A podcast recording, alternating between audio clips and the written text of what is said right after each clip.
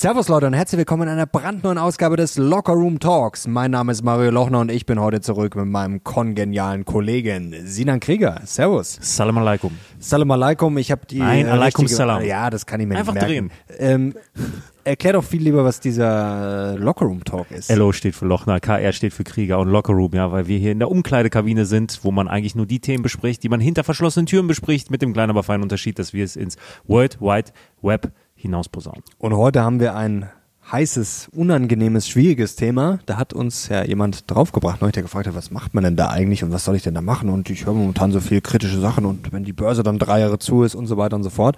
Deswegen wollen wir heute mal ein bisschen das durchspielen, auch wenn es kompliziert ist vorher, aber Jetzt hast du gar nicht gesagt, was? Das äh, entnimmt man doch schon im Titel, hoffe ich, oder? Also wir wollen ja, was denn? Ja, der Weltkrieg. Der Weltkrieg. Also erstmal vorab, es ist ein, ein Zukunftsszenario. Wir wollen jetzt mal den Worst Case durchspielen, ja? Ja, Wir, wir, das, man kommt sich dabei ja auch relativ komisch vor, voll. Aber ja, da werden wir heute auch drüber sprechen. Es ist jetzt, es ist jetzt auch nicht mehr so, dass man da im, in der Verschwörungstheorie drin ist, sondern es gibt mittlerweile ja viele seriöse Experten, die sagen, weltkriegsträchtig, habe ich neulich. Ja, Es gibt auch schon welche, die sagen, wir sind eigentlich schon in einem Weltkrieg. Ja Ähm, gut, das würde ich jetzt nicht unterschreiben, aber also das Setup, Konflikte gibt es natürlich, wo man sagen kann, ja, das ist auf jeden Fall Weltkonflikt, kann man vielleicht sagen. Um es äh, klar auszudrücken, wir hoffen nicht auf den Weltkrieg, ja. Also äh, wir schwören nichts herbei, aber wir wollen uns als ähm, Investoren und vielleicht auch als Privatmenschen einfach jetzt mal durchspielen, was würden wir denn eigentlich machen? da bin ich beruhigt, dass du das gesagt hast, wir hoffen nicht darauf. Da bin, waren sich die Leute bei dir wahrscheinlich gar nicht so sicher. Das hat er jetzt nur gesagt, um sympathisch Ja, zu wirken. ja. Eigentlich jeden Tag sagt er, oh, hoffentlich geht's bald los. Nee, Spaß beiseite. Du wüsstest, was ich im Keller habe. Ja, was im Keller hast. Äh, da werden wir gleich drüber sprechen. Leute, wir sind jetzt nah an den 10.000 dran. Wer den Kanal noch nicht abonniert haben sollte, wir machen jetzt mit dieser Folge die 10.000 voll, sonst wird der Kanal gelöscht. Sonst mache ich das einfach am Sonntag gut. spätestens. Und wir haben was Spannendes. Ähm, ETF-Strategie. Richtig, Ja. genau. Also, darf ich? Bitte. Ähm, ihr könnt jetzt, also das ist der erste oder zweite Link in der Video. Der erste. Äh, ist, ja, ja. Macht's einfacher. Da könnt ihr einen Fragebogen ausfüllen, komplett kostenlos und anhand eurer Antworten ermitteln wir für euch die passende ETF-Strategie, die für euch einfach perfekt ist. Denn das war ja auch ähm, quasi der Grund, warum ich ein Buch darüber geschrieben habe. Ich glaube, eine gute Strategie ist nur so lange gut, bis sie auch durchgezogen wird. Und da gibt's halt einfach Unterschiede. Jeder ist anders, jeder hat andere Anlagehorizonte, Risikoprofil. Und das könnt ihr ausfüllen. Das dauert 90 Sekunden, dieser Selbsttest. Also easy, auch keine Wissensfragen. Und dann kriegt ihr dann danach eure kostenlos ETF-Strategie. Wichtig, das kann, nachdem ihr es ausgefüllt habt, ähm, so 10 bis 15 Minuten dauern, bis ihr die per Mail bekommt, weil das geht dann durch so ein System und das dauert einfach. Sehr gut. Und wir haben noch ein spannendes Projekt. Und zwar wollen wir ein bisschen was zurückgeben und wir wollen einfach mal was ausprobieren. Richtig. Ja, und zwar, Leute, ihr könnt jetzt 1000 Euro gewinnen. Kann man das als Gewinn bezeichnen? Verdienen. Verdienen eigentlich. Also wir haben einen Topf jetzt von 1000 Euro bereitgestellt und zwar machen wir einen Wettbewerb auf TikTok. Wer ein TikTok, ein Short, ein Reel, wie man das auch immer nennen will, aus diesem Lockerroom Talk zusammenschneidet, auf TikTok hochlädt und eine Million Aufrufe schafft. Lass uns mit 500.000 anfangen. 500.000? Ja. Ja, 500.000, okay. Das ist auch schon sehr sportlich. Ja. Also, wer 500.000 Aufrufe schafft, bekommt 1.000 Euro. Wenn es mehrere geben sollte, wenn es jetzt Hunderte schaffen, gut, dann müssen wir durch 100 teilen. 100 werden es wahrscheinlich nicht schaffen. Also, das ist mal ein Versuch, ein spannender. Ich bin wirklich gespannt, was dabei Bis nächste Woche rauskommt. würde ich das machen, dann lösen wir auf. Äh, wichtig, äh, es wäre nur wichtig, äh, nein, wir, wir machen es anders. Alle Informationen, was ihr beachten müsst, ist nicht viel, stehen auch, steht auch unten in der Videobeschreibung. Du bist ja ein Fuchs. Ja. Hast du ein Jurastudium absolviert heimlich? Nee, ich habe angefangen. Du hast angefangen. Zwei Wochen. hast, ja, ich war tatsächlich für Jura eingeschrieben mal, aber Ja. Ich war Hab's zwei, nicht ich angefangen. habe zwei Wochen die mm, Vorlesungen. dann hat's dir gereicht. Ja. Ja, sehr gut. So, jetzt, äh, was brennt dir denn auf den Nägeln? Äh, ja, gut. Ähm, der äh, Rausschmiss aus dem DFB-Pokal, der, der nagt noch an mir. Also ich werde da gar nicht angetreten. Ich habe das vorher schon. Ich werde einfach bei dem Platz hätte ich gesagt, oh, komm. Ja, so schlimm war der jetzt nicht. Aber wenn der, der Holper, ja und natürlich Verletzungsgefahr. Allein wegen der Verletzungsgefahr hätte ich schon gesagt, du ganz ehrlich, dann kommt äh, Saarbrücken weiter. Äh, verzichten wir drauf. Wäre wär mir einfach zu dumm. Und in, in solchen Spielen verletzt sich immer einer. Ja, und der Licht ja. hat sich verletzt. Also kann man jetzt sagen, liegt nicht am Platz, aber trotzdem in solchen Spielen. Ja, ist meistens so.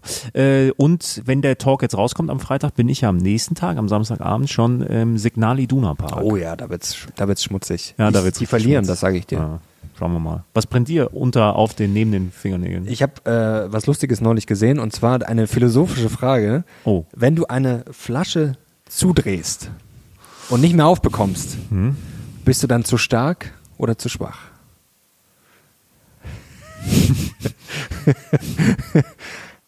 Ich bin, ich habe keine Kondition. Ich habe eine schlechte Kraftausdauer.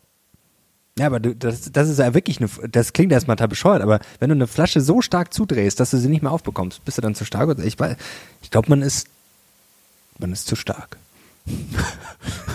Ja, du bist, ähm, du bist eher der Gewichtheber, der kurz explosiv was kann, aber dann, wenn es äh, länger dauert, geht nicht mehr. Ja. Ja, das ist so. Wusstest du, dass Gewichtheber auf den ersten 30 Metern, 20 oder 30 Metern ähm, mit 100 Meter Sprintern mithalten können? Von der Geschwindigkeit? Nee, das wusste Ja, ich jetzt nicht. Weil die so explosiv sind. Das war, das habe ich mal gehört. aber die wiegen doch viel mehr. Ja, äh, es gibt ja auch ähm, niedrige Gewichtsklassen so, ja, von okay. 60, 70, 80 Kilo. Ja, also ja, auch gut, Männer. okay, ja, gut. Und die sind so explosiv, die sind auf den ersten 20, 30 Metern genauso schnell wie 100 Meter Läufer. Weil die tack haben. Und Usain Bolt war ja auch nur so ein Ausnahmesprinter, weil er die, äh, das Tempo halten konnte auf den letzten Metern. Ja. Jetzt hast du wieder was Sprinten gelernt. kenne ich mich nicht so aus. Ich habe eine Frage für dich vorab. Ja. Ähm, ich, wir hatten das ja an, äh, im letzten Talk angekündigt, glaube Mhm. ich. Ähm, ich habe das neue Buch von äh, Ferdinand von Schirach gelesen. Ich mag einfach sehr, wie er schreibt. Bist du auch äh, so Schirach-Fan oder? Ich glaube, ich habe vor 100 Jahren mal ein Buch Ist von ihm gelesen. Ich, ich kenne auch diese, das wurde auch mal verfilmt. Also ich finde, Ja. ich, ich finde das ganz gut, aber ich bin jetzt kein Ja, äh, ich Schirach-Experte oder Fan. Ich auch nicht. Äh, Also Ex äh, Experte bin ich nicht, aber seine, also die Bücher, die lese ich eigentlich alle. Hier, das neue Buch ist jetzt keine Werbung, aber ist halt ganz cool. Regen. Ähm, übrigens, der hatte ein Interview, ist äh, auch von ihm dort ähm, abgetippt worden. Und ähm, das finde ich sehr, sehr selbstgerecht und da möchte ich eigentlich hinkommen. Der hat bei seinem Telefon ausgestellt, dass man ihn anrufen kann. Nur er kann anrufen. Ja, er kann, ähm, er- kann Anrufe tätigen, aber man kann ihn nicht anrufen. Ach so, er kann Handy. jemanden ja, an- ja, ja, okay. weil er diese Direktheit nicht mag. Und er sagt, wenn jemand. Ähm, Ich mag das auch gar ja. nicht. Wenn mich jemand anruft, das ist für mich richtig Ja, Stress. das finde ich cool. Also ich traue es mir noch nicht, weil ich bin auch verpflichtet, so beruflich. Ne, ne, ne. Aber er sagt aber wie einfach, geht das eigentlich? Ich weiß es nicht. Vielleicht labert er auch Mist. Aber ähm, er sagt, niemand kann ihn anrufen. Er sagt, wenn die Leute was wollen, sollen sie eine Mail schreiben. Ja, das finde ich super. Also Hm. Der- es gibt wenige Menschen, wo ich, zum Beispiel wenn du anrufst, das ist irgendwie normal, würde ich sagen, aber sonst, also ich, ich Ja. also wenn jemand anruft, ist für mich auch Stress. Finde ich gut. Und jetzt lese ich dir was vor und äh, da vorab äh, eine kleine Frage. Bist du ein moderner Mann? Ich glaube nicht. ich weiß es nicht. Ja, ich würde sagen, äh, m- mittelmäßig modern. Ich, äh, Nicht unmodern Ich werde dir jetzt Fall. eine kurze Definition. Ja, diesmal dafür- vor. Der Sportler, das ist der moderne Mensch. Sie erkennen den modernen Menschen daran, dass er einen Rucksack trägt. Mitten auf dem Kurfürstendamm trägt er einen Rucksack, so als wolle er zum Bergsteigen gehen. Dabei ist Berlin vollkommen flach. Bergsteigen in Berlin ist unmöglich. Den modernen Menschen stört das nicht. Im Gegenteil, er hat seinen Rucksack immer dabei. Der sei einfach praktisch und funktionell, sagt er. Ja, praktisch und funktionell sind auch das Selbstbedienungsrestaurant und das Frühstücksbuffet. Und dass sie sich den Botticelli nur noch auf dem Laptop ansehen. Das Praktische und das Funktionelle und das Natürliche führen direkt in die Hölle. Dann bin ich eher kein modern, also Trägst du Rucksack? Also ich habe schon sehr lange keinen Rucksack mal getragen, glaube ich. finde das so schlimm. Nee. Ich finde das so schlimm. Ah, du hast doch auch so einen Fahrradrucksack Ja, hier. nur, nur wenn ich auf dem Fahrrad bin, weil ich kann es wirklich nicht anders transportieren. Ansonsten, ich finde das wirklich schon. Ich frage mich immer, die Leute, es gibt ja Menschen, die tragen wirklich überall Rucksack. Ja, und, dann, und die haben auch alle denselben, dieses, was ist das, dieses Ja, äh, diese Henktube- Fall- Fjall und Ja, Fjaller ja, ja, und so, ja, das war ja. vor ein paar Jahren voll, voll in. Was ist, ich frage mich mal, was packen die da rein? Ja, Was weiß ich nicht, was du hat man da dabei? Ja gut, das ist die Frage, ob du jetzt irgendwo Touri bist oder ob du jetzt halt in der Stadt lebst. Gut, dann hast du wahrscheinlich irgendwie ein Wasser dabei, ein Müsli-Riegel und einen Laptop oder was weiß ich. Was Aber wozu brauche ich ein Wasser und, oder ein ein Mu Buch? Müsli? Hol dir das beim Kiosk. Ja, ja, weiß ich auch nicht. Ich, Rucksäcke finde ich ganz schlimm. Ganz ja, schlimm. Ich, ich mag so Rucksäcke auch nicht. Vor allem kennst du das, wenn, wenn Leute so Rucksäcke tragen und dann ziehen die die ab und dann umarmst du die und dann ist das hinten so alles so schwitzig. Boah, Mm, Ja, das Rucksäcke schon- wirklich. Ja, das ist auch beim Fahrradfahren, finde ich schrecklich. Ein Rucksack, das ist natürlich die Frage, was ist die Alternative, aber gerade im Sommer, wenn es warm ist, das ist ja eklig, weil das klebt dir dann da hinten dran. Rucksäcke sind ganz schlimm. Ja, das ist ganz, ganz schlimm. Ja. Weißt du, was ich mir vor kurzem gedacht habe? Also, das ist ja wirklich interessant, wenn man sich, ja, mal aufpassen, was ich sage, schon wie Horst, wenn man sich so manche Leute anschaut, die so gegen Reiche sind, gegen Kapitalismus und so weiter und so fort. Da steckt ja Die auch, tragen Rucksack. ja, die tragen die, die, die tragen Rucksack wirklich Rucksäcke. und natürlich, ich bin jetzt auch nicht der, der sagt, ah, der Kapitalismus ist perfekt und geil, darum geht's ja gar nicht immer so, dieses Schwarz-Weiß, aber trotzdem so der typische Kapitalismuskritiker, der die Reichen in Grund und Boden besteuern will. Da frage ich mich ja schon immer, sind das Leute, die wirklich erfolgreich sind? Und ich würde die gerne mal fragen, also so Leute mit Rucksack, so den Soja-Sören oder irgendwie da die, die Sozi, äh, Susi, würde ich gerne mal fragen, so wärst du auch links, wenn du attraktiv oder erfolgreich wärst? Das meine ich jetzt nicht als Beleidigung, sondern das meine ich einfach als ernst gemeinte Frage. Wer ist die attraktivste Linke, die du kennst? Ja gut, da fällt mir jetzt Sarah Wagenknecht ein. Aber auch, weil es die einzige ist, die mir einfällt. Nein, ja, Ehrlich nein, gesagt. das ist. Aber sie ist natürlich, Ja. also sie ist auch attraktiv. Also das mal, wollte ich jetzt nicht äh, relativieren. Nein, schau mal, es gibt Leute, die sind. Äh, Und attraktiv meine ich jetzt gar nicht äh, bezogen nur aufs Aussehen, sondern auch, sie ist auch, äh, ich kenne sie auch, habe sie ja persönlich schon erlebt, sie ist auch sehr sympathisch. Das muss man, muss man sagen. du willst, glaube ich, so ein bisschen darauf hinaus und äh, das fühle ich schon, dass Leute sich ihre eigenen Unzulänglichkeiten dann schönreden oder, oder das für sich nutzen.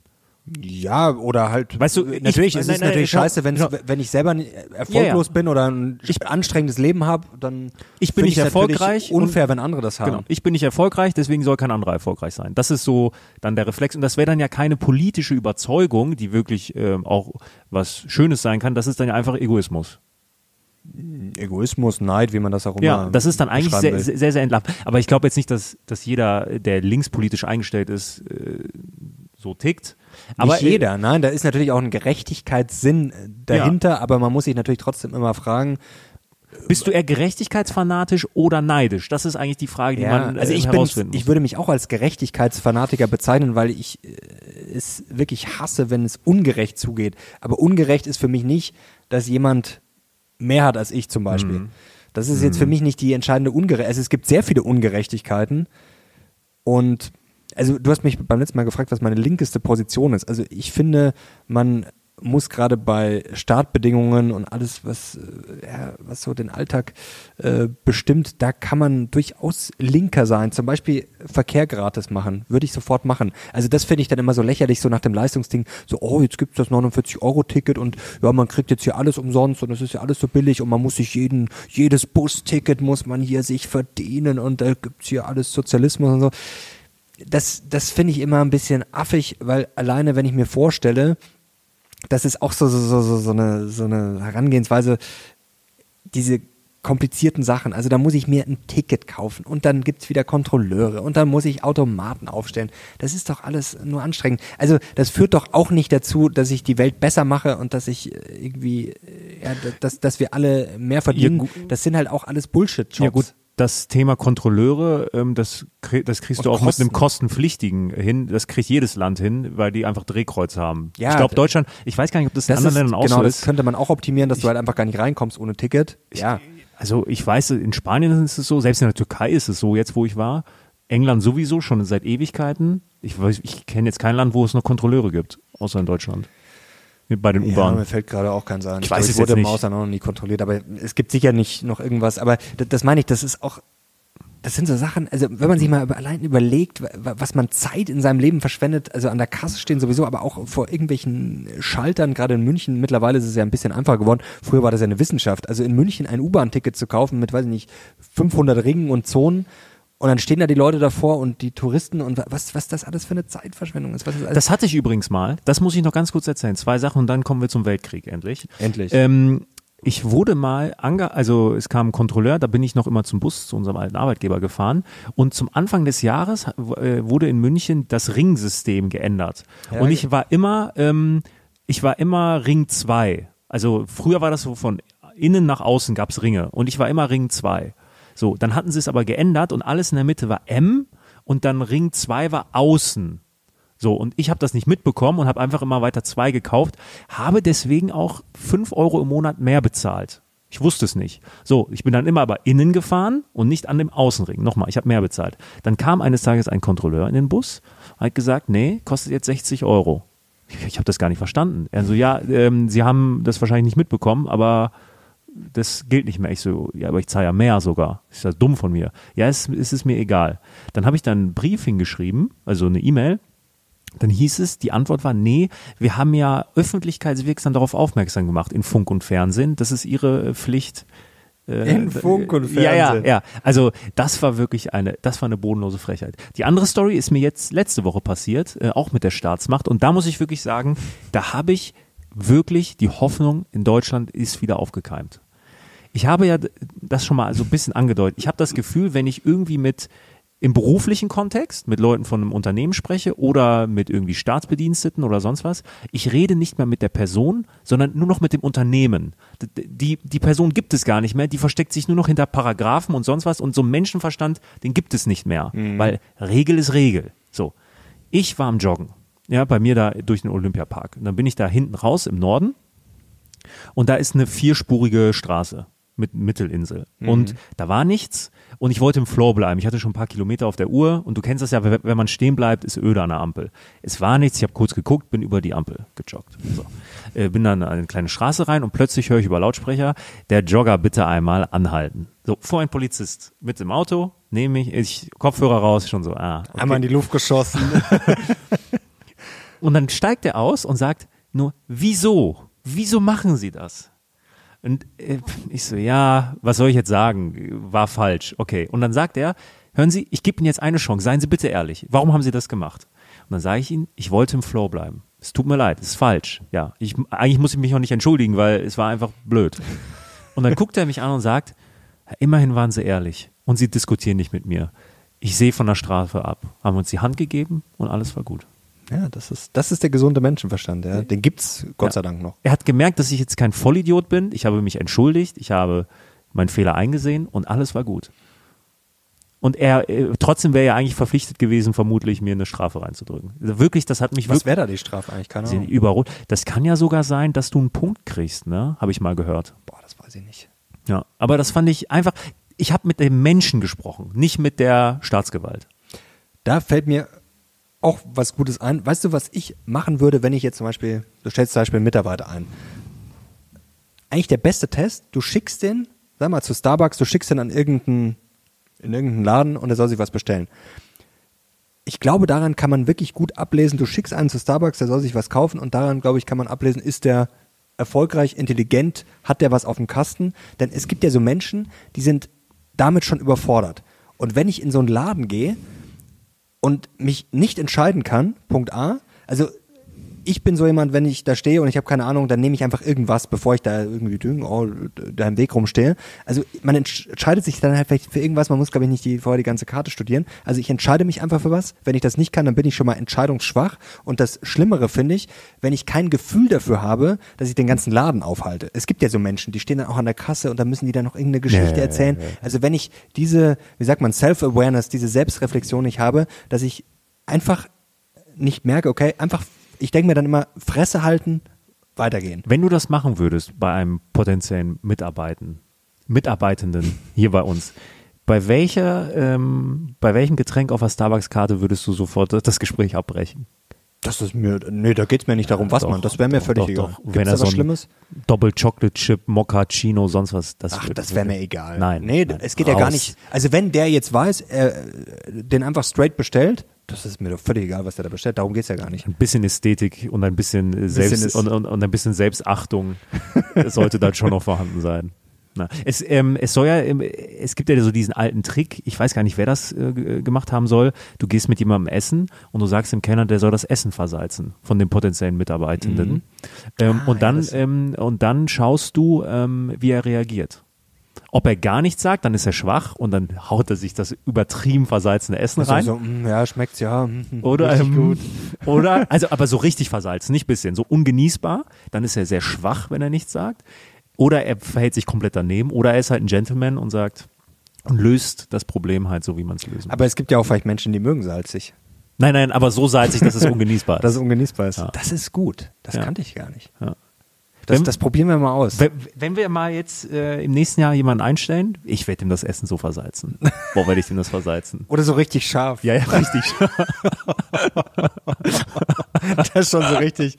Ähm, Mit so einer Carolina Reaper oder so, so einer richtig scharfen. Ich werde so scharf. hätte ich schon mal erzählt, ich habe vor, das, das ist schon sehr lange her, bei so einem Schärfe, äh, was heißt Wettbewerb, da gab es in München so einen Laden, da konnte man halt so, Okay. so sechs Schärfestufen, also Currywurst.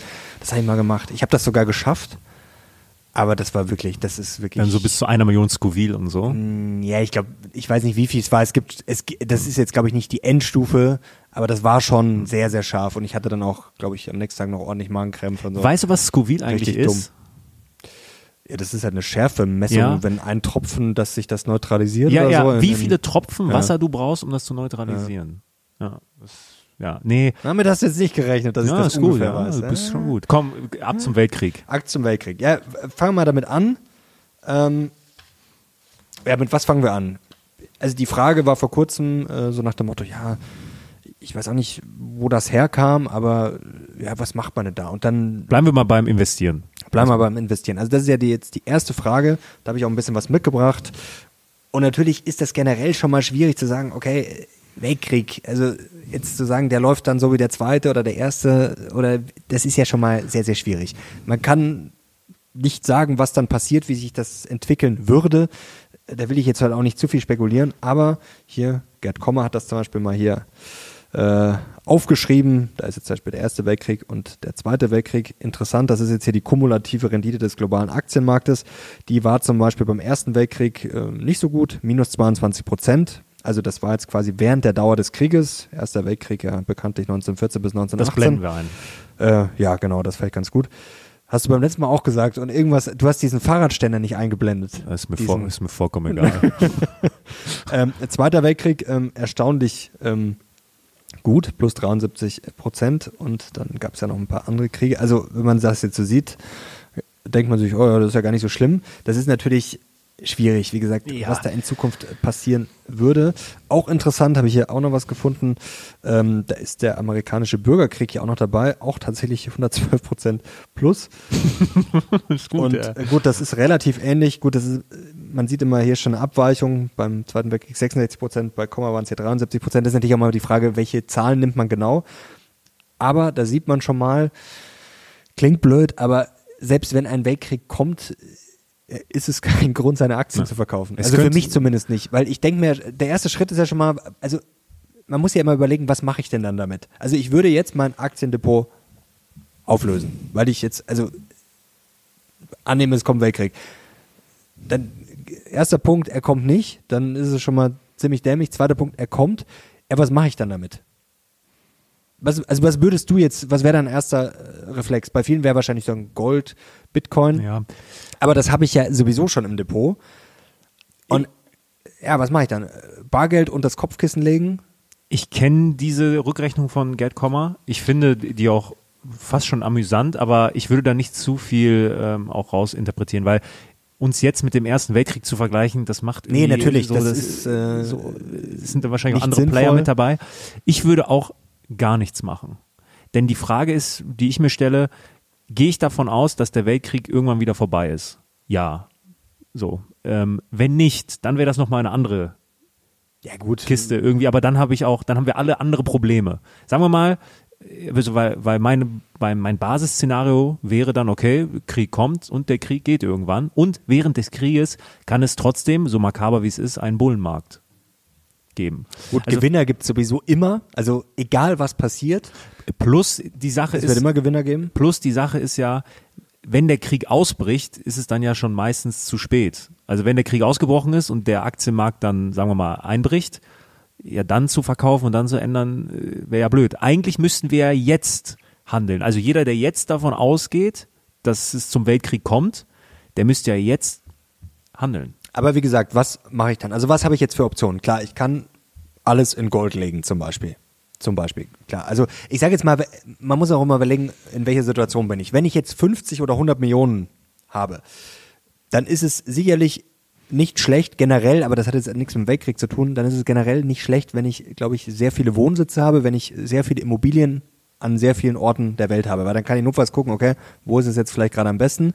Also Immobilien verteilt, am besten, ja, ich würde überall, ich würde in Südafrika anfangen, ich würde natürlich in Europa in ein paar Ländern wie der Schweiz, Schweden, auch Kanada, Australien, also da würde ich mir schon mal einiges auch in Asien, vielleicht noch irgendwo, auch vielleicht Südamerika, sowas ja gut, Argentinien ist es gerade mit der Inflation auch nicht Ist so für die meisten aber sehr unrealistisch. Äh, genau. Also das, das ist natürlich klar, wenn ich jetzt 50, 100, was weiß ich, Aufwärtsmillionen habe und dann würde ich sicherlich auch irgendwo überall Gold deponieren und vielleicht noch Fremdwährungen, aber das ist jetzt für den normalen Hausgebrauch, wäre das schon ein bisschen... Wo würdest du das Gold deponieren? Ja, da, da würde ich dann äh, überlegen, ob man das nicht sogar vielleicht irgendwo verbuddelt. Also das meine ich, wenn ich jetzt denke, wie so ein richtiger Aber wenn du Prepper. mehrere äh, Wohnsitze auf verschiedenen Kontinenten hast und das Gold da einfach nur verbuddelst auf deinem Grundstück. Das muss er natürlich, ja, nicht das Grundstück unbedingt, das Oder muss man irgendwo. natürlich sich schon, ja, aber, das meine ich. Aber da, da, da sieht man ja schon, wie absurd das eigentlich ist. Und selbst wenn ich, wenn ich jetzt Gold offiziell besitze, das kann ja auch zum Beispiel, also erstens habe ich keine Garantie, dass Gold steigt. Also ich habe keine Garantie. Das hat sich ja auch gezeigt, zum Beispiel während äh, Finanzkrise und Co., dass Ja. Gold dann auch äh, in gewissen Phasen fallen kann. Weil das zum Beispiel ja auch abverkauft werden kann, weil Leute vielleicht Cash brauchen, wie auch immer. Dann brauche ich vielleicht doch Dollar oder Euro oder was auch immer. Also ich habe keine Garantie. Zweitens kann Gold ja theoretisch auch verboten werden. Auch bei Immobilien theoretisch Lastenausgleich und Co. Also ich weiß ja in so einer Ausnahmesituation auch nicht, wie Staaten da agieren. Also Weltkrieg ist ja wirklich dann ein Ausnahmeszenario und da glaube ich, äh, wären dann viele Sachen möglich. Also was könnte ich dann noch machen? Ich könnte mir das Bargeld, Aktien verkaufen zum Beispiel, Bargeld dann am besten auszahlen lassen, denn wenn es auf dem Konto liegt, ist auch dann nicht so gut. Wenn ein Weltkrieg kommt, wenn ich von der kompletten Krise ausgehe, dann gäbe es wahrscheinlich Bankruns oder es gäbe Stromausfälle zum Beispiel. Also müsste ich es ja zu Hause unterm Kopfkissen haben, theoretisch oder irgendwo. Dann kann ich auch theoretisch wieder überfallen, ausgeraubt werden. Es kann eine starke Inflation, eine Hyperinflation geben. Also da frage ich mich dann, wo die Alternative ist. Bitcoin, ja, kann man als Beimischung es gibt aus leider- meiner Sicht haben, aber naja, es gibt ja zwischen Bitcoin und Krieg noch keinen Track Record. ja, und ich habe halt dann auch Probleme, wie gesagt, das Gute bei Bitcoin ist, ich muss es jetzt nicht wie Gold äh, transportieren. Also ich kann es theoretisch überall mit hinnehmen, aber Ich glaub, da, da gibt's ja auch Einflussmöglichkeiten. äh, Oder ich, ich Ich glaube, die Frage, Mario, ist, was ich mache, ganz stark damit verbunden, wie ich als Mensch im Weltkrieg dann leben möchte. Möchte ich weiterhin in Deutschland bleiben? Also habe ich die Möglichkeit, hier einfach weiterzuleben und irgendwie meiner Tätigkeit noch halbwegs nachzugehen? Das ist ja auch eine Realität im Krieg, dass für viele Menschen das Leben nicht einfach, aber es geht weiter. So, ähm, und wozu brauche ich dann jetzt ähm, Unmengen an Cash? Wenn ich aber sage, wie du, ich möchte äh, fliehen in ein si sichereres Land, wo immer das auch sein mag, so dass ich dann meine Aktien äh, reduziere, um Liquidität zu schaffen, das ist dann noch eine ganz, ganz andere Frage. Gut, die Frage ist jetzt zum Beispiel in Deutschland, ich meine, wie sollte Deutschland jetzt verwickelt sein? Also natürlich über die NATO, aber das jetzt, also es würde jetzt wahrscheinlich, gut, da bin ich jetzt gespannt auf die Kommentare, wird es heißen, wie naiv kann man sein? Also, aber es ich- würde jetzt wahrscheinlich erstmal kein Ich möcht- Krieg in Deutschland geben. Ich möchte zum noch, Beispiel. äh, ich möchte eine Sache ähm, einschränken. Wir reden natürlich jetzt aus unserer Perspektive, ja, es, wir sitzen ja auch vor dem Mikrofon, ähm, dass wir nichts ändern würden, großartig. Und für mich ist auch dann Gold keine Option, weil A, es wäre dann, glaube ich, auch schon zu spät.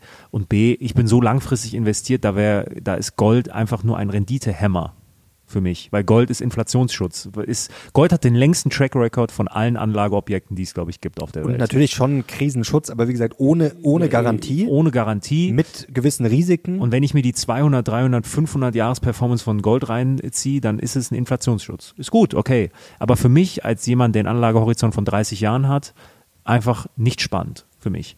Was ist jetzt aber, wenn ich, sagen wir mal, 60, 70 bin und ähm, der Krieg ausbricht, ein dritter Weltkrieg ausbricht, dann ist das nochmal eine ganz andere Kiste. Und dass man dann dort sagt, okay, ich schichte um auf Krisenwährung Gold, ja, weil ich auch, wenn ich keine, äh, keine Garantie habe, die Wahrscheinlichkeit ist vielleicht höher, dass ich dann eine Wertstabilität habe, dann kann ich das verstehen. Auch hier interessant, was ich noch rausgesucht habe, das ist jetzt 41 bis 45. Wie gesagt, das ist alles sehr kompliziert, weil es kommt immer auf den Zeitraum drauf an.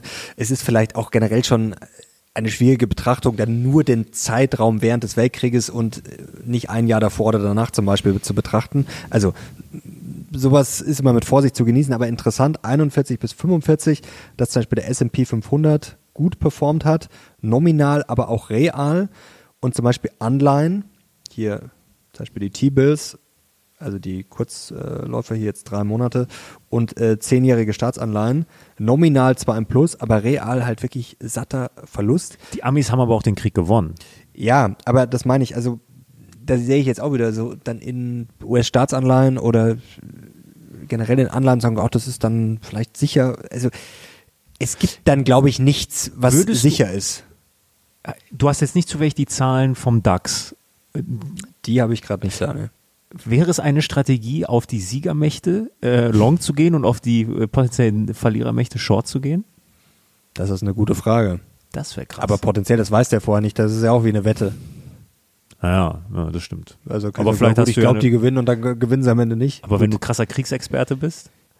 Ja, also ich, Rüstungsaktien ich würde ist jetzt mal sagen, also ich bin ja generell auch äh, jetzt nicht wenig in den USA investiert. Ich würde jetzt mal schon sagen, dass die USA, glaube ich, generell nach wie vor gut aufgestellt sind.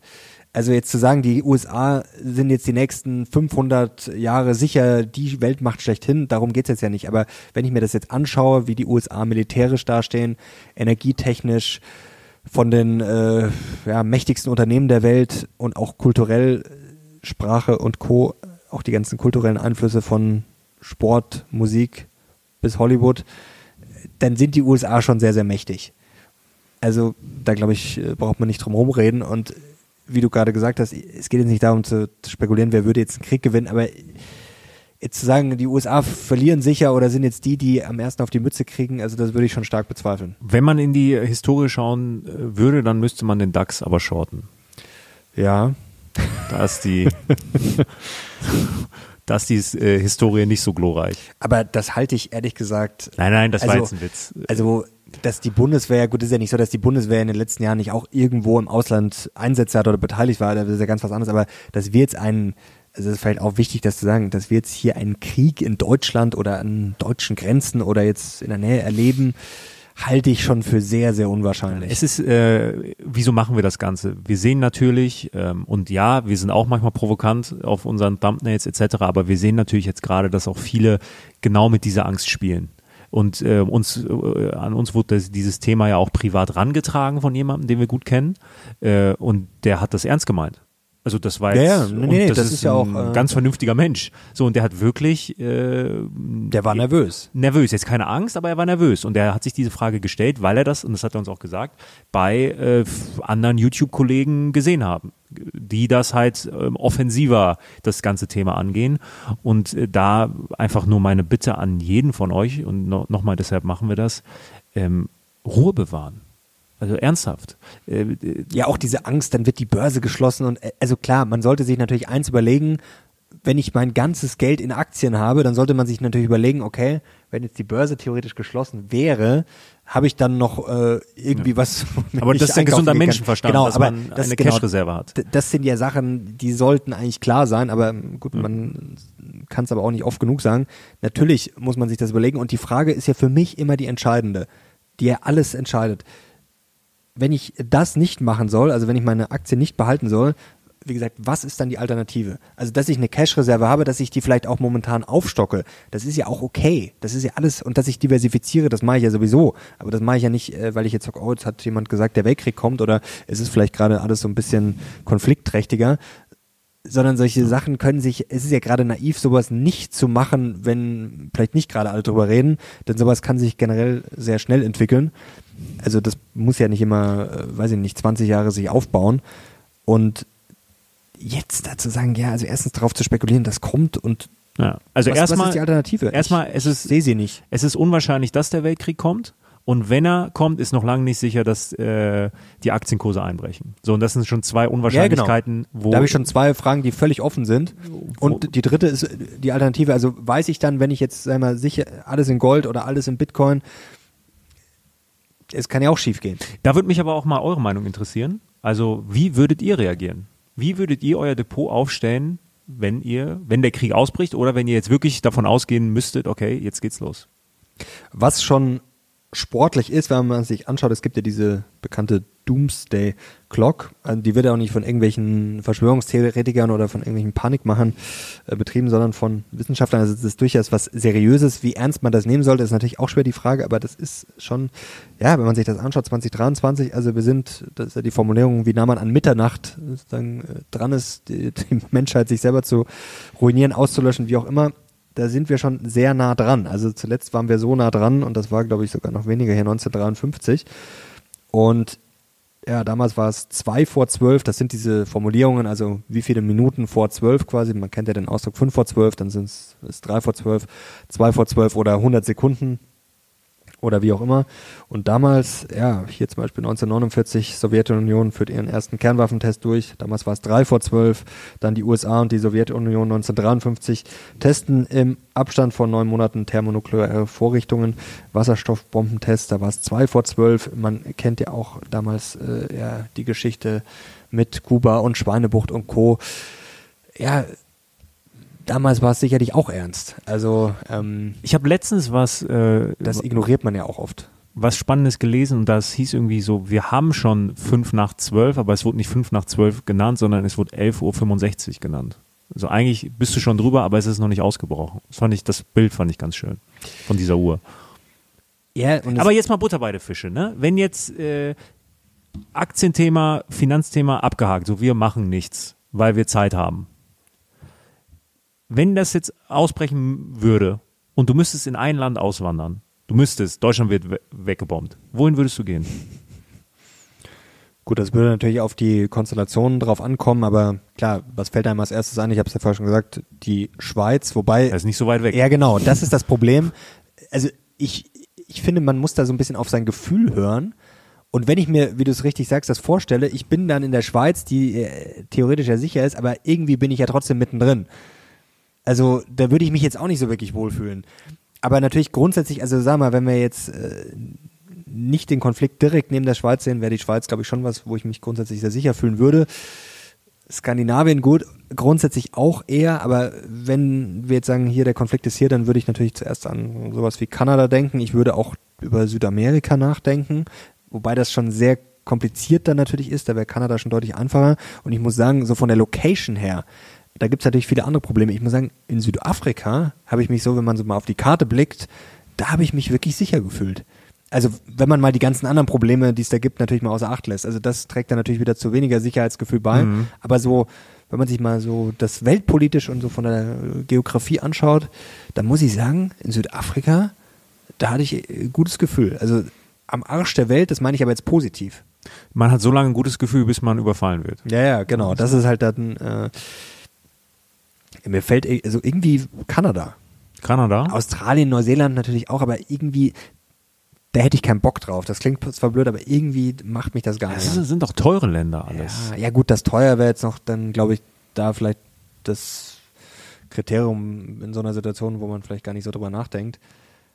Ist auch die Frage, gehe ich hm. dann dahin jetzt quasi für vorübergehend, für okay, Das weißt du ja dann nicht, ja, genau. wenn hier der Krieg ausbricht. Also ich glaube, das meine ich, denkt man dann darüber nach für die nächsten 30 Jahre, oh, ist das jetzt teuer oder das Ding, gut, weiß ich nicht. Ich glaube, da geht's dann um, vielleicht auch um, um andere Sachen. Ja, das ist ein super kompliziertes Thema. Also man hat sich ja in den letzten Jahren auch schon Gedanken gemacht, aber jetzt nicht wegen Weltkrieg oder sowas, sondern eher, dass man sagt, okay, wenn es bei uns vielleicht halt so abwärts geht, wenn das alles nicht mehr so ja, am Wachsen ist und vielleicht ein bisschen schlechter wird, dann Würdest du kämpfen? Wenn, wenn, äh, ich, ich würde wenn, mich verteidigen, ich würde aber niemals kämpfen. Also wenn, ich würde für kein Land der Welt jetzt. Wenn Olaf Scholz jetzt sagen würde, wir brauchen die normalen Bürger. Ja, und uns irgendwo hinschicken würde, dann ja. kann mich schön am Arsch lecken. Ich kämpfe doch nicht für Olaf Scholz. Nee, für Deutschland wirst du kämpfen. Ja, auch für Deutschland nicht. Auch für, also für kein, also warum? Also ich finde das auch immer interessant, wenn Leute dann sagen, oh, die bösen Waffenunternehmen und die bösen Rüstungsunternehmen. Naja, eine Waffe bringt ja erstmal keinen um. Also betätigt wird die Waffe ja von Menschen und grundsätzlich, warum soll ich kämpfen? Also ich würde mich natürlich verteidigen, wenn jetzt jemand mich angreift. Ich meine, sehr logisch. Aber ich würde doch jetzt da nicht mit Hurra irgendwo sagen, oh, jetzt fahren wir da, weiß ich nicht. Ist doch, also für mich ist das verrückt. Hm. Würdest du kämpfen? Also ich würde einfach, also im Endeffekt, wenn hm. man das klingt jetzt zwar sehr vereinfacht und ich will das, ich, ich will jetzt auch Leute, die jetzt äh, für die Verteidigung zuständig sind, ich will das jetzt nicht schlecht reden. Darum geht's nicht. Ich finde das auch naiv zu sagen, ähm, eine Welt, also für mich kann eine Welt ohne Waffen oder ohne eine Verteidigung nicht funktionieren, aber trotzdem, wenn ich jetzt diese, diese Idee, ich äh, marschiere jetzt entweder wo ein oder gehe an irgendeine Front, Aber es könnte ja auch sein, ähm, Olaf Scholz sagt, sch- sehr befremdlich. Es könnte ja sein, dass Olaf Scholz sagt, wir brauchen jetzt welche, die unsere Grenzen sichern. Ja, ich sage ja, also Verteidigung ist, ist für mich jetzt nochmal ganz was anderes als jetzt ein Angriff, sag ich mal. Das würdest eine, du machen. Ja, da glaube ich, äh, das ist, ja, das ist ja, glaube ich, auch irgendwie ein menschlicher Instinkt, oder? Wenn ich angegriffen werde, dass ich mich verteidige. Aber gut, da ist natürlich auch, muss natürlich auch vorher drüber nachdenken, ob es nicht eine Option gibt, dem Ganzen zu entgehen. Hm. Und das meine ich jetzt nicht als Feigheit, sondern das ist ja auch eine, aber es ist, natürlich immer leichter gesagt als getan. Es ist, es ist ja eine sicherlich auch naive Vorstellung nach dem Motto, es ist Krieg und keiner geht hin, aber es lohnt sich, glaube ich, zumindest mal drüber nachzudenken. Hm. Boah. Ich weiß nicht. Ich weiß nicht, was ich machen würde. Also bei dir wäre schlecht, Samstag 15.30 bei mir auch Bundesliga, ähm, da hätten wir keine Zeit. Oder 18.30 ich finde Topspiel. ich glaube ganz ehrlich, muss ich sagen, ich würde vorher versuchen, meine Familie und mich in Sicherheit zu bringen. Ja, würde ich auch machen. Also wenn das geht, natürlich. Wenn du die Möglichkeit hast. Warum sollte man es auch nicht machen? Es wäre ja, kann man sagen, das ist feige, aber für mich wäre ist es einfach, wäre es irrational, wenn man das nicht macht. Warum? Also Ja. warum nicht? Also Ja. Ich glaube, ich würde. Ja, in meinem Fall ist ja ein bisschen besonders. Ich glaube, ich würde, ich würde. Erste Station wäre für mich Türkei, aber Anatolien, weil wir da äh, Grundstücke haben. Das, Ja, das, das das, macht gut. am meisten Sinn. Wir haben dort, also ich könnte dort leben. Kostenlos. Das wäre jetzt erstmal gut für den Staat. Und, und, und, ja, komme ich mit. und warum soll jemand in Anatolien, also da ist nichts, da sind keine Touris oder so. Das ist, glaub ich, generell- Eine Überlegung, irgendwo zu sein, wo wenig ist. Das ist in so einer Situation wahrscheinlich dann nicht so schlecht. Ja. Also am Arsch der Welt zu sein. Der Nachteil ist, ich glaube, wenn es einen Weltkrieg gibt, dann ist Erdogan irgendwie mit drin. Also ich glaube, dann gibt es eine Verstrickung irgendwie. Ja, Äh, gut, die Türkei ist natürlich, Nahe Osten, Amerika, da gibt es ja viele ein Spannungsfelder. strategisch sehr wichtiges Land auch von der So, Lage her. Das also. würde dagegen sprechen. Aber erstmal so, wenn es hier nicht gehen würde, einfach nur, weil ich dort was habe, weißt du? Das ja, ist quasi natürlich. mein, das wäre auch rational. mein Auslandsdomizil. Ja, und von da an weiß ich nicht. Ja, aber es ist, äh, ist echt spannend. Ich glaube, über was man sich generell Gedanken machen sollte, das haben wir auch ja schon ein bisschen äh, während der Pandemie gelernt und jetzt natürlich auch Energieprobleme und Co.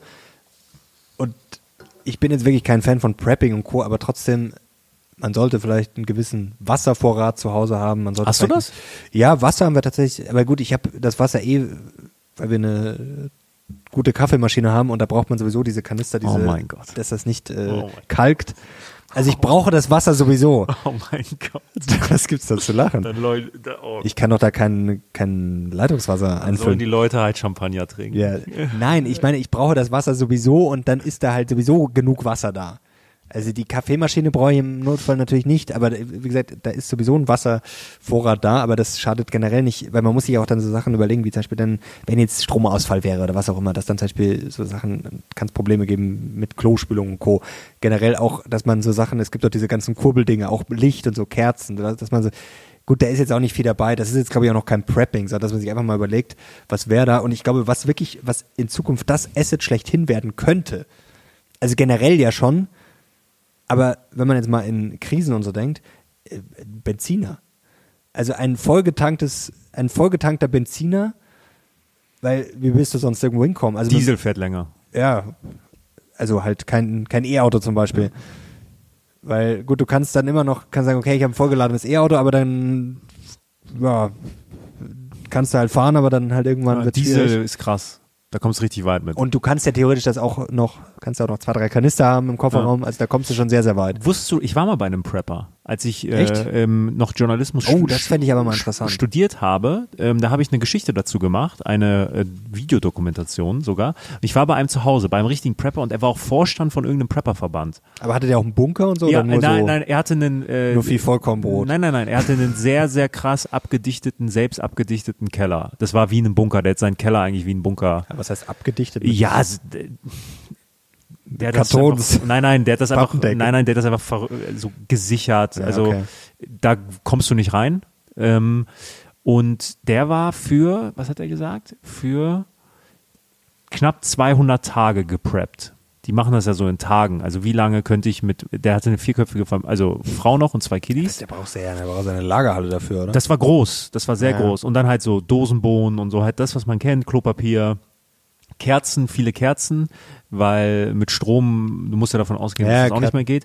Das war schon eine ganz, ganz andere Welt und ich habe gemerkt, die sind irgendwie nie, also er hat mir jetzt den einen, er hat mir den Anschein gemacht, dass er ein normaler, cleverer Kerl ist. Wirklich, ne? Du kannst normal mit dem reden, jetzt überhaupt nicht verschwörungstheoretisch oder so, nicht, aber ich habe die latente Angst in allem, was er gesagt und gemacht hat, gespürt. Das hat mir leid getan. Ernsthaft. Und das ist ja auch ähm, bei Leuten so an der Börse manchmal. Manchmal, das soll jetzt null überheblich sein. Aber manchmal tun mir diese Leute leid, die immer mit dieser Angst umhergehen. Die da kein Geschäftsmodell hinter haben. Ja, das ist noch was anderes. Ja. Aber die so diese ständige Angst haben, dass es schief gehen könnte. So, das ist ja dieses, die Angst davor, dass du verlierst, ist dann viel, viel größer, als dass du was gewinnen könntest. Und das sind meistens auch nicht die glücklichen Menschen. Ja, ich muss sagen, mit, mit dem Prepping, man kann das ja rational finden, aber bei mir reicht auch die Angst einfach nicht aus, das muss ich zugeben. Also, dass man sich mal überlegt, okay, was ist, es kann ja auch was Blödes passieren, weißt du, es geht ja jetzt gar nicht um, um Weltkrieg, es kann ja auch einfach mal theoretisch einen Stromausfall geben für zwei, drei Tage. Es geht ja darum, dass sich so kleine Probleme, und wir haben ja äh, da viele Diskussionen, ich glaube auch nicht, dass da noch was kommt, aber man kann es nicht ausschließen. Und dann, wenn ich da zwei, drei so Kanister Wasser im Keller habe, das, das tut mir jetzt nicht weh. Also ich muss sagen, damals irgendwie kam ich mir auch ein bisschen blöd vor, weil beim Metro da, so kaufst du da zehn so Kanister, was ist da drin? Fünf Liter, drei Liter, keine Ahnung, so diese drei Liter wahrscheinlich oder fünf Liter, ich weiß es nicht. Auf jeden Kann Fall. Wasser ablaufen, also so, dass es nicht mehr schmeckt? Boah, das ist, auch- das weiß ich nicht. Ich glaube, das dauert aber lang, oder? Du bist ja ein toller Prepper. Ja. Mein Gott. Nee, also wirklich, äh, das meine ich und dass man sich mal was, ein paar Dosen da in den Keller legt, aber also, dass man da jetzt sagt, okay, 200 Tage, 300 Tage, das, das wäre ja schon, das wäre ja wirklich schon Zombie-Apokalypse. Ich glaube, du würdest nicht lange überleben. Ich glaube, ich glaube ich auch nicht. Du bist weich, Aber- teigig, weich, schwach. Was, was man ja auch, äh, da haben wir, glaube ich, vor kurzem auch drüber gesprochen, also wenn man mal über so Selbstverteidigung nachdenkt, zum Beispiel 3D-Drucker, da habe ich theoretisch das Problem, dass der nicht mehr funktioniert, wenn es keinen Strom gibt, aber man könnte sich ja mit einem 3D-Drucker theoretisch eine Waffe Hm. Drucken. Hm, mach das mal. Mach das mal, ja. Das, Mach mal. das ist mein Profi-Tipp. Ähm, nee, über was man auch, glaube ich, drüber nachdenken muss, einfach Sachen ähm, schriftlich zu haben. Also wenn man, ja, wenn halt Sachen digital nicht mehr funktionieren zum Beispiel. Weil die Steuererklärung wird auch im Dritten Weltkrieg gemacht. Ja, die wird halt dann handschriftlich gemacht. Ja, das so. wird, oh wow. Ja, da, äh, Einreichen. Was eigentlich ein schöner Gedanke ist, finde ich, wenn man mal überlegt, dass eigentlich so je einfacher ein Leben wäre, also man hätte jetzt, was glaube ich viele Leute schön finden und da hätte ich auch richtig Lust drauf, du hast jetzt irgendwie einen schönen Bauernhof, ein schönes Haus auf dem Land, egal jetzt wo, ob es jetzt in Bayern ist, ob es jetzt in Südafrika ist und hast da draußen einen tollen Grill, machst das mit Holz, machst Feuer, baust vielleicht im Garten selber was an, dann bist du eigentlich schon mal generell So selbstversorgermäßig. ja, Gar nicht was so, heißt aber- Selbstversorger, aber du kannst halt viele Ja. Sachen machen und machst das jetzt auch nicht, Ja. weil du Angst hast oder sondern weil du, sondern weil du Lust hast, weil das eh, wenn ich selber Sachen mache, ist es eh gesünder. Ich, es gibt auch, glaube ich, genug Leute, die gerne grillen, also ich kann mir mein Feuer machen. Das ist eigentlich ein schöner Gedanke. Voll. Und da merke ich jedes Mal, wie, wie unmännlich ich bin. Das stimmt, das hätte ich bin, dir auch so sagen Ich können. bin so, ich bin so richtig, äh, ich bin so richtig unfähig. Ich habe noch nie eine Pflanze gepflanzt, so Tomate gepflanzt, wo dann auch wirklich was äh, kam. Noch nie. Ich, ich, ich hatte noch, ich, hatte noch nie das Gefühl, dass ich einen Samen gepflanzt habe und daraus entstanden Ein Apfel, Obst. schöner Apfelbaum. Ja, noch nie. Das kann ich nicht.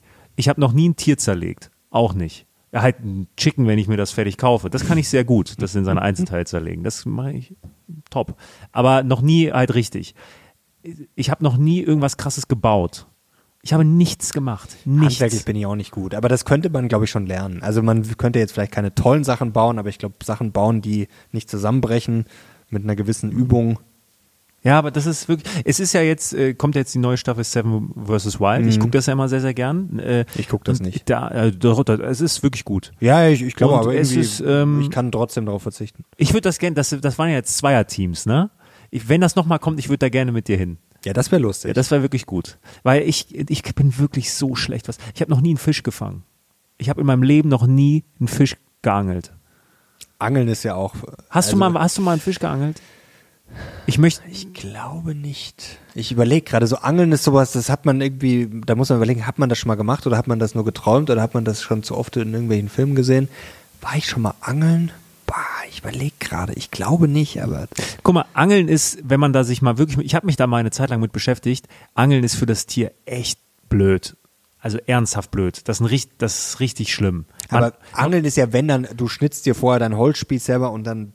So, das, aber so, so, so Angeln mit Schnur. Man hat rausgefunden, man dachte ja eine sehr, sehr lange Zeit, Fische haben kein Schmerzempfinden. Man hat rausgefunden, Fische haben ein Schmerzempfinden. Das ist für die ganz, ganz schlimm. So. Aber einmal mal einen Fisch angeln.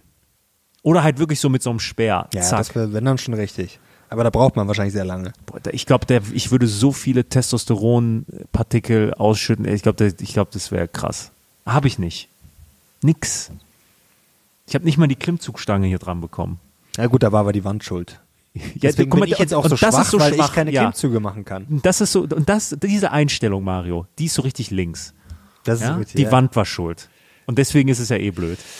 Ja, dann mach sie halt dran. Ja. Ich kann's nicht. Du kannst es, du bist. Ich kann es nicht. So, also kommen wir zum Fazit. Also es klingt zwar langweilig, aber wahrscheinlich ist eine gute Diversifizierung, also sowieso bei Aktien breit, sowieso schon mal gut und auch ja, also ich habe Goldrohstoffe sowieso im Depot abgebildet. Man hat es natürlich auch über Aktien ja auch immer irgendwo alles abgebildet. Also Immobilien oder Gold äh, gibt es ja auch Unternehmen, die sich damit beschäftigen, Rohstoffe auch. Also, und wie du sagst, es klingt blöd, aber cool bleiben, ruhig bleiben, aber es ist wahrscheinlich trotzdem, oft beruhigt einen sowas sogar, wenn man mal, finde ich, drüber nachdenkt, drüber redet. Und es ist zwar sehr abstrakt und es ist natürlich in der Theorie mal viel, viel leichter, als wenn dann Sachen wirklich passieren, aber trotzdem merkt man, ich bin trotzdem ganz entspannt. Ja, ich habe auch nichts zu verlieren. Wer nichts hat, der ist immer äh, ganz entspannt. Darf ich heute abschließen? Gerne. Äh, ich möchte aus dem Buch nochmal abschließen. Und zwar mit einem, mit einer Steilvorlage für, eigentlich für unsere nächste Folge. Weil es gab das, was ich ja gelesen habe mit den Rucksäcken, was ich auch ähm, ganz klar unterstütze, äh, war zwar lustig, aber jetzt kommt wirklich eine Passage, die hat mich zum Nachdenken gebracht und ich habe mich ertappt gefühlt. Kein Scherz. Das, das geht ein bisschen länger, aber ähm, wir, wir haben ja noch ein bisschen. Winston Churchill sagte, alle großen Dinge seien einfach und viele könnten mit einem einzigen Wort ausgedrückt werden. Gerechtigkeit, Freiheit, Ehre, Pflicht, Hoffnung, Gnade. Sehr schön. Aber genau das stimmt heute nicht mehr. Nicht in unserer Zeit.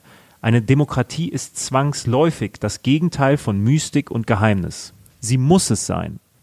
Je besser sie für uns wird, desto mehr besteht sie aus Fragen, aus immer engeren, immer kleinteiligeren Fragen, aus Hunderten und Tausenden Kompromissen. Und vor allem aus einem, aus Ambivalenz. Das ist das Schlüsselwort unserer Zeit. Ambivalenz. Es ist heute nicht mehr möglich, etwas zu sagen, ohne sofort das Gesagte wieder in Frage zu stellen. Ambivalenz, das ist der Kern unserer sich ständig verfeinernden Zivilisation. Das Parthenon kann deshalb heute nicht mehr gebaut werden. Natürlich nicht. Es gibt keine Wunder mehr. Es gibt nicht einmal mehr bloße Bewunderung. Das, das Louvre-Boot aus Papua-Neuguinea in Berlin und die Elgin Marbles in London und die, ben und die Benin-Bronzen in Paris können Sie nicht mehr unbefangen bewundern, weil sie fremden Ländern und ihren Bewohnern geraubt wurden. Oder nehmen Sie die Malerei. Im Bundeskanzleramt wurden die Bilder des Malers Emil Nolde abgehängt. Diese Bilder können Sie heute nicht mehr unvoreingenommen einsehen, weil Nolde ein Antisemit war. Ein Antisemit und ein Rassist. Das sehen Sie jetzt mit. Es geht gar nicht anders. Nolde hat das Bild Der Brecher 1936 gemalt. Das ist ein sehr gutes Bild. Nicht genial, das nicht, aber doch ein sehr gutes Bild. Macht es dem Brecher schlechter, dass Nolde ein Antisemit und Rassist war? Nein. Schlecht und gut sind da keine Kategorien. Der Brecher ist ambivalent geworden, weil wir uns verändert haben. Churchills Satz geht längst nicht mehr. Nichts ist mehr einfach, nichts eindeutig. Winston Churchill selbst ist ja inzwischen eine ambivalente Figur. Der große Befreier Europas von den Nazis auf der einen Seite, ein Rassist auf der anderen Seite. Manche Leute halten das nicht mehr aus. Sie wollen keine Ambivalenz mehr. Sie wollen Eindeutigkeit, Klarheit, einen Halt. Und dann machen sie Dummheiten und wählen einen, der Schluss mit den Diskussionen machen soll.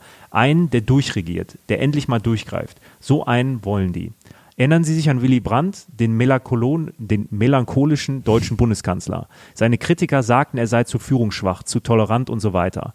Seine Freunde rieten ihm deshalb, er soll mal richtig auf den Tisch hauen. Aber wissen Sie, was Willy Brandt antwortete?